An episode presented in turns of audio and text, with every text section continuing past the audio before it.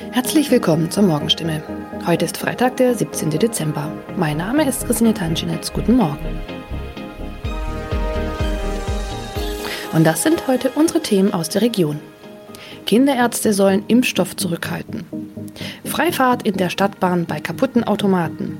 Und Papagei überlebt Wohnungsbrand und wird Tage später gefunden. Weil nicht genügend Corona-Impfstoff für Kinder im Alter von 5 bis 11 Jahren vorhanden ist, fordert das Land Baden-Württemberg nach Informationen der Heilbronner Stimme dazu auf, ausreichend Impfstoff für die Zweitimpfung zurückzuhalten. Von der Bundesebene wurde uns mitgeteilt, dass auch die Lieferung des Impfstoffs für Kinder im Alter zwischen 5 und 11 Jahren voraussichtlich nicht in der erwarteten Menge lieferbar sein wird, heißt es in einem Schreiben vom Sozialministerium, das am Donnerstag landesweit an die mobilen Impfteams, die Stadt- und Landkreise sowie an die Kinderärzte per Mail verschickt worden ist. Das Schreiben liegt unserer Redaktion vor. Baden-Württemberg wurde vom Bund zuletzt zugesagt, bis zum Jahresende rund 300.000 Dosen des Kinderimpfstoffes zu erhalten. Diese Zusage kann nun offenbar nicht eingehalten werden. Sollten vom Bund anderslautende Informationen kommen, werde das Sozialministerium diese umgehend an die impfenden Akteure weitergeben und die Verteilung anpassen. Mehr dazu lesen Sie heute auf stimme.de. Seit 1. November hat der Stadtbahnbetreiber Albtal Verkehrsgesellschaft AVG die Fahrscheinautomaten in den Stadtbahnen stillgelegt. Sie sind noch da, funktionieren aber nicht. Da alle Haltestellen nun mit stationären Automaten ausgestattet werden, seien die Automaten in den Zügen nicht mehr nötig, erklärt die AVG die Gründe. Die Geräte sollen nun Zug um Zug in den 229 Stadtbahnen ausgebaut werden. Nur damit fällt auch die Alternative weg, wenn ein Automat an einer Haltestelle defekt ist. Was gilt dann? Manchmal sind Haltestellen einige Kilometer entfernt. Soll ein Kunde, der vielleicht wichtige Termine hat, so einen Umweg auf sich nehmen, wenn ein Automat an einem Haltepunkt defekt ist? Oder gilt eine Kulanzregel und er darf dennoch in die Bahn einsteigen? AVG-Sprecher Michael Kraut stellt für das Gebiet des Karlsruher Verkehrsverbunds klar, Dort dürfen Fahrgäste bei einem defekten Automaten an der Haltestelle einsteigen. Sie sollten den Defekt entweder dem Stadtbahnfahrer oder gegebenenfalls dem Prüfpersonal in der Bahn melden. In dem Fall werde kein erhöhtes Beförderungsentgelt verhängt. Man könne jederzeit prüfen, ob eine Störung an einem bestimmten Automaten vorlag. Auch im Heilbronner Hohenloher Haller Verkehrsverbund gilt diese Kulanzregel. Mehr dazu lesen Sie auf stimme.de. Am vergangenen Samstag kam es in Neckargartach zu einem Wohnungsbrand, bei dem ein Mann und ein Papagei verletzt wurden. Ein zweiter Papagei blieb unverletzt. Später stellte sich heraus, dass sogar ein dritter Papagei in der Wohnung sein müsste. Wenige Tage nach einem Hausbrand in Heilbronn haben Feuerwehrleute einen überlebenden Papagei aus einer betroffenen Wohnung gerettet. Ein aus der Wohnung geretteter Papagei wurde zudem vorsorglich einer Tierklinik übergeben.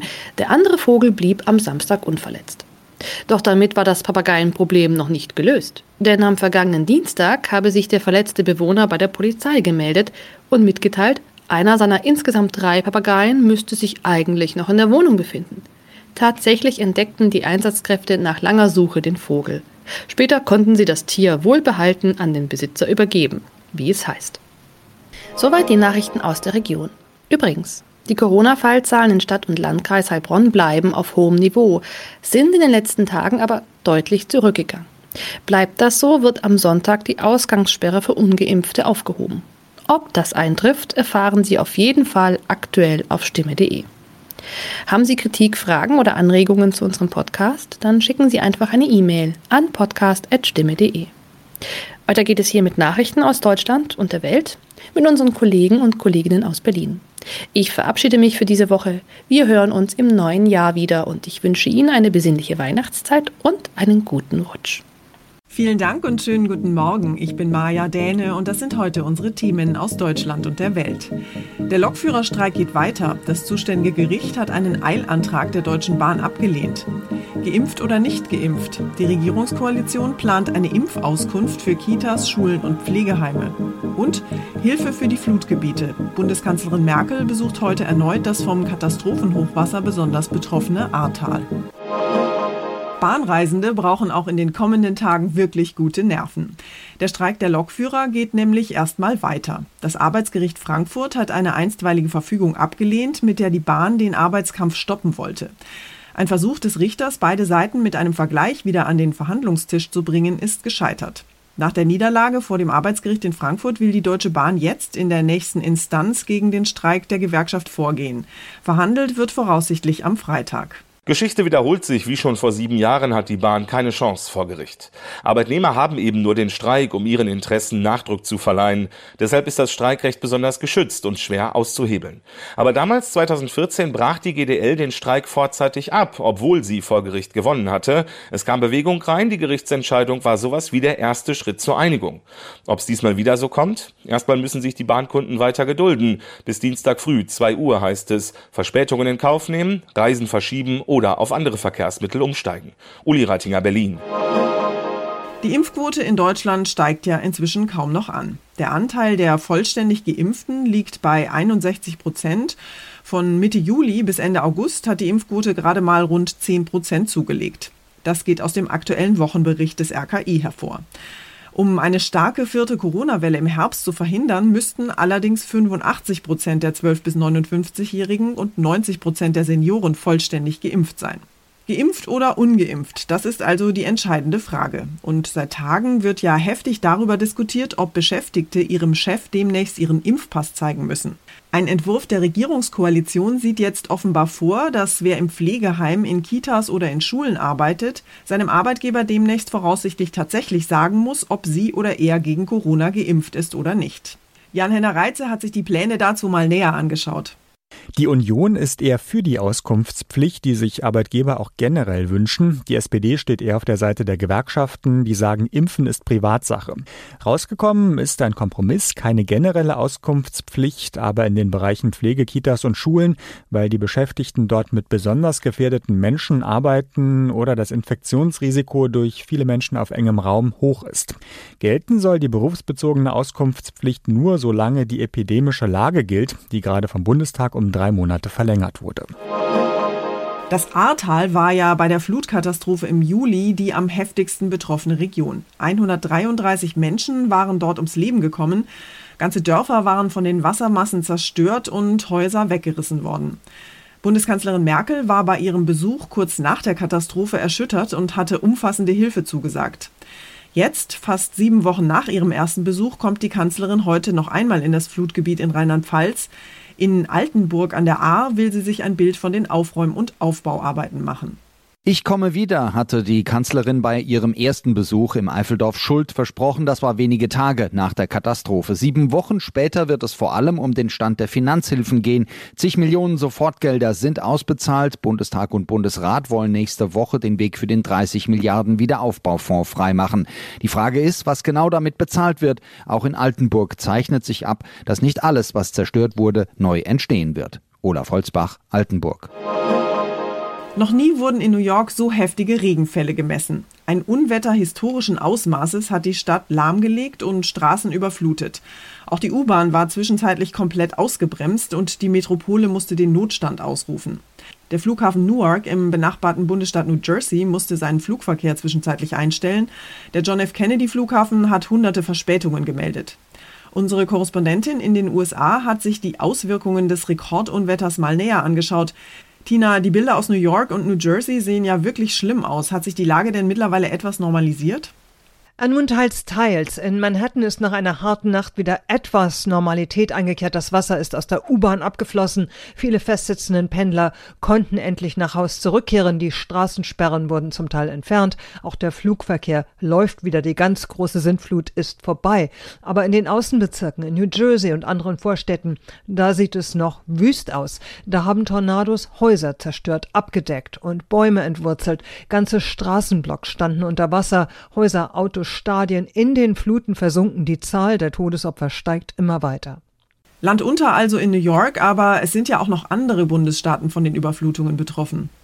Ja, ganz schlimm war es auch in den Bundesstaaten Delaware und Pennsylvania. Flüsse traten über die Ufer. In Philadelphia suchten die Retter in Booten auf Straßen nach Opfern. Ganze Wohnviertel nämlich waren überschwemmt. Die Autobahn wurde zum reißenden Strom. Tunnel liefen voll, die Wassermassen reichten bis zu den Autofenstern. Auf vielen Straßen ließen die Fahrer ihre Wagen dann einfach stehen und flüchteten zu Fuß, einige mit tödlichem Ausgang. Die sturzbachartigen Regenfälle kamen so schnell, so plötzlich und sie fielen auf Boden, der vom vorherigen Hurricane Henri noch durchweicht war. Hurricane Ida hatte ja zunächst am Wochenende im Süden der USA in Louisiana besonders heftig gewütet. Präsident Biden will heute ja nach New Orleans reisen, um sich dort ein Bild von der Lage zu machen. Vor allem will er nicht im Weg sein, das hat Biden versichert. Er will den Menschen in Louisiana alle Hilfe zusichern. Da sind ja immer noch 900.000 Menschen ohne Strom in sengender Hitze. Hilfe hat Biden auch den Betroffenen der Waldbrände in Kalifornien versprochen und nun auch den Opfern der Fluten hier im Nordosten. Past few days of Hurricane Ida All diese Naturkatastrophen, die immer stärkeren Stürme, die immer schlimmeren Fluten, die zeigen, dass die Klimakrise da ist, sagte Biden. Man müsse viel besser vorbereitet sein, die Infrastruktur verbessern und vor allem gemeinsam den Klimawandel aufhalten. Unser Tipp des Tages heute für alle, die klimafreundlich leben, aber nicht auf ihre nächste Flugreise verzichten wollen. Die Sommerferien sind ja fast überall vorbei, aber nach dem Urlaub ist ja bekanntlich vor dem Urlaub und viele planen jetzt schon wieder ihre Herbst- oder Weihnachtsferien. Und obwohl Klimaschutz ja für immer mehr Menschen irgendwie wichtig ist, wollen die meisten dann doch nicht auf Flugreisen verzichten. Zum Glück kann man ja einen CO2-Ausgleich für seinen Flug bezahlen, aber ist das wirklich so klimafreundlich, wie es klingt? Oder beruhigt das eigentlich nur das eigene schlechte Gewissen?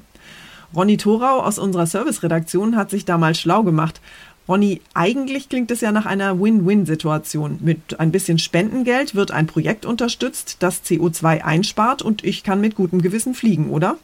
Ja, das Grundprinzip funktioniert schon. Also man zahlt zum Beispiel für einen Flug nach New York so 30, 40 Euro CO2-Ausgleich und damit werden dann eben die gut eine Tonne CO2, die dabei entsteht, anderswo eingespart.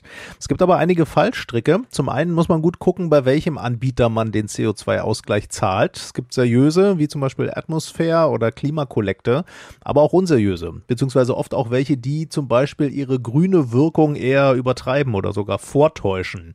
Kritisch sehen manche Umwelt Umweltschützer zum Beispiel Baumpflanzungen. Warum das denn? Bäume speichern doch CO2. Ja, aber man kann nicht einfach wahllos Bäume pflanzen und gut ist. Die Baumart muss zum Beispiel stimmen und auch die Böden und das lokale Klima, sodass die Bäume da wirklich groß werden, weil erst dann speichern sie wirklich viel CO2. Monokulturen, also riesige Baumplantagen einer Baumart, speichern zum Beispiel auch nicht so gut CO2 und sind auch nicht widerstandsfähig und Bäume, die nicht lange halten, nützen ja wenig. Und man spart mit einer Baumspende eben auch nicht sofort CO2, sondern nur auf längere Sicht. Umweltschützer raten deshalb allgemein den sicheren, sofortigen CO2-Sparweg zu nehmen, nämlich weniger fliegen. Aber manche Ziele erreiche ich ja einfach nur per Flieger ja, dann ist es auch der beste Weg, das entstandene CO2 zu kompensieren. Aber bei vielen Strecken gibt's ja doch Alternativen. Bei Kurzstrecken sowieso, aber auch bei längeren Reisen kann man zumindest mal überlegen. Nach Rom zum Beispiel könnte man auch mit dem Nachtzug fahren oder man kann eine lange Zugreise durch Zwischenstopps in Etappen teilen. Oder man verlängert seine Reise und verschafft sich dadurch mehr Zeit für die Anreise mit anderen Verkehrsmitteln und muss auch nicht noch irgendwelche Inlandsflüge zum Beispiel einbauen. Und durch solche Etappen anreisen oder mehr Zeit steigt meist ja auch der Erlebniswert der Reise. Und zum Schluss geht es hier bei uns um Lockmittel für Impfmuffel. Weltweit versucht man ja inzwischen Impfskeptiker mit besonderen Goodies zur Corona-Impfung zu bewegen. In den USA gibt es zum Beispiel einen gratis Joint zum Impfpeaks dazu oder sogar ein Uni-Stipendium. In Russland können Impflinge Autos oder Wohnungen gewinnen, in Israel werden sie gratis mit Pizza verköstigt und in Indien winken Benzin, Saatgut oder Dreiräder. Hier bei uns in Deutschland gab es lange Zeit gar nichts, außer den Stempel in den Impfpass. Aber jetzt macht die Stadt Hamburg Impfwilligen zwei ziemlich coole Angebote. Sie können sich nämlich entweder im Fußballstadion oder in der Elbphilharmonie impfen lassen. Das Konzerthaus im Hafen verwandelt sich heute Nachmittag in ein Pop-up-Impfzentrum und der HSV bietet einen Late-Night-Peaks im Stadion an. Das war's von mir für heute. Ich bin Maja Däne und wünsche Ihnen einen guten Start in den Tag. Tschüss und bis morgen.